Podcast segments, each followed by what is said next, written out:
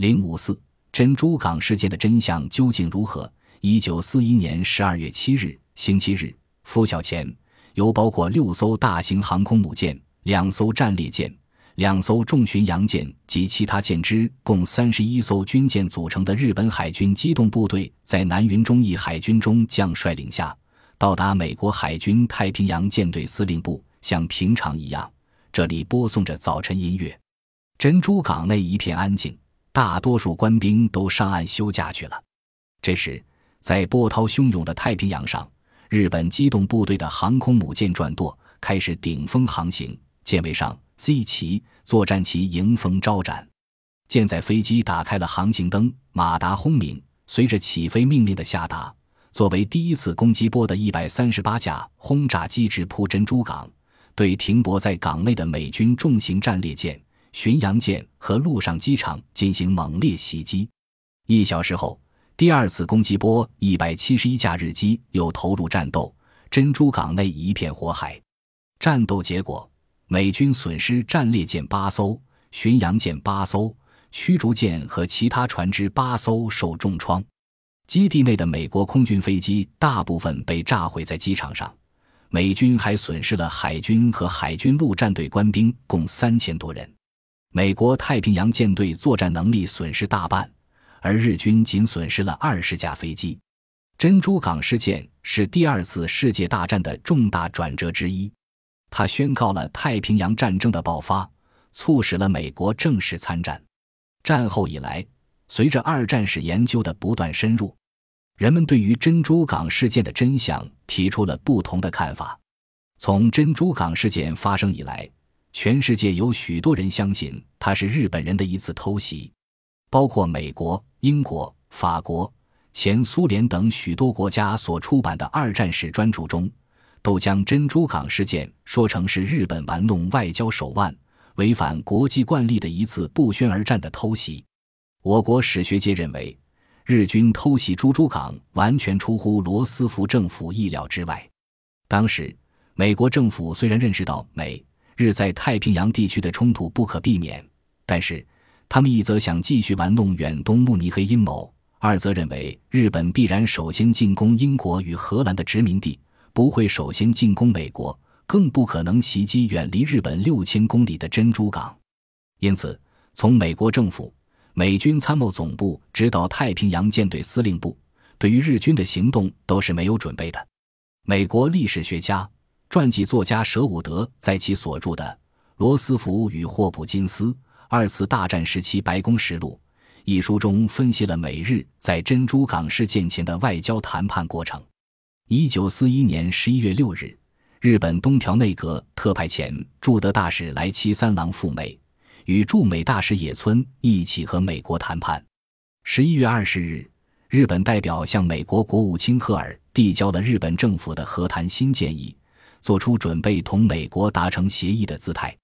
然而，在十一月二十二日，日本外相东乡又给野村和来期发了一份密码电报。这份电报被美方用所谓魔术的特殊方法截获和破译了。在这份电报中，东乡指示野村和来期。日本政府二十日的建议是绝对最后建议和防止某种事件发生的最后努力。这个最后通牒的期限是十一月二十九日。东乡在电报中说：“最后期限绝对不能改变，在这之后，事情将自动的发生。”作为对日本十一月二十日建议的答复，赫尔国务卿于十一月二十六日向日方代表递交了美国政府拒绝日本建议的照会，即所谓赫尔备忘录。由于美国截获和破译了日本的密电，美国方面觉察到日本将有所行动，但并不清楚日本的具体进攻目标。对此，就连日本谈判代表野村和来期也被蒙在鼓里。舍伍德指出，日本机动部队是在十一月二十五日向珍珠港进发的，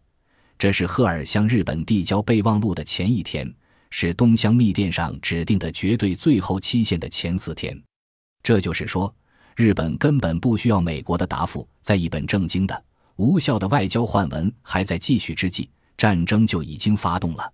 战后，在美国政府对此事的调查中，以欧文 ·J· 罗伯茨法官为首的调查委员会披露了一份材料，这是一九四一年十一月二十七日，美国海军作战部长给太平洋舰队司令金梅尔海军中将的一份电报。电文预期日本最近将有侵略行动，其目标可能是菲律宾、泰国或克拉地峡，可能还有婆罗洲，并指示太平洋舰队实施防御性部署，准备执行作战任务。舍伍德说。从十一月二十二日美国破译了日本密电开始，一直到十二月七日珍珠港事件发生，美国陷入了一种可怕的情景：一个大国丧失了一切主动权，从而不得不处在一种软弱无能的状态中，等待着他的敌人来决定在什么地方、什么时间采取什么样的行动。这种形势使罗斯福政府处于进退维谷的困境。但是，有些日本人对此事件又是另一种说法。日本有一个叫渊田美金雄的，他在一九四一年为海军中性赤城号航空母舰的飞行队长，袭击珍珠港时任飞行部队总指挥官。渊田美金雄于一九六七年再版了他的《袭击珍珠港》一书，试图说明关于日本偷袭珍珠港的指责是一个阴谋。他指出，当时罗斯福总统为了使美国人民在参战问题上统一起来。千方百计想找一个类似路西达尼亚号游船惨案的事件作为参战的借口。一九一五年五月七日，在有许多美国旅客的三十二万吨英国游船路西达尼亚号在北大西洋被德国潜艇击沉，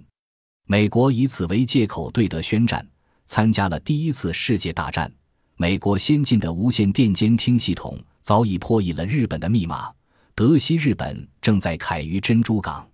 罗斯福对这件事是完全清楚的，但他愚弄了人民和军队，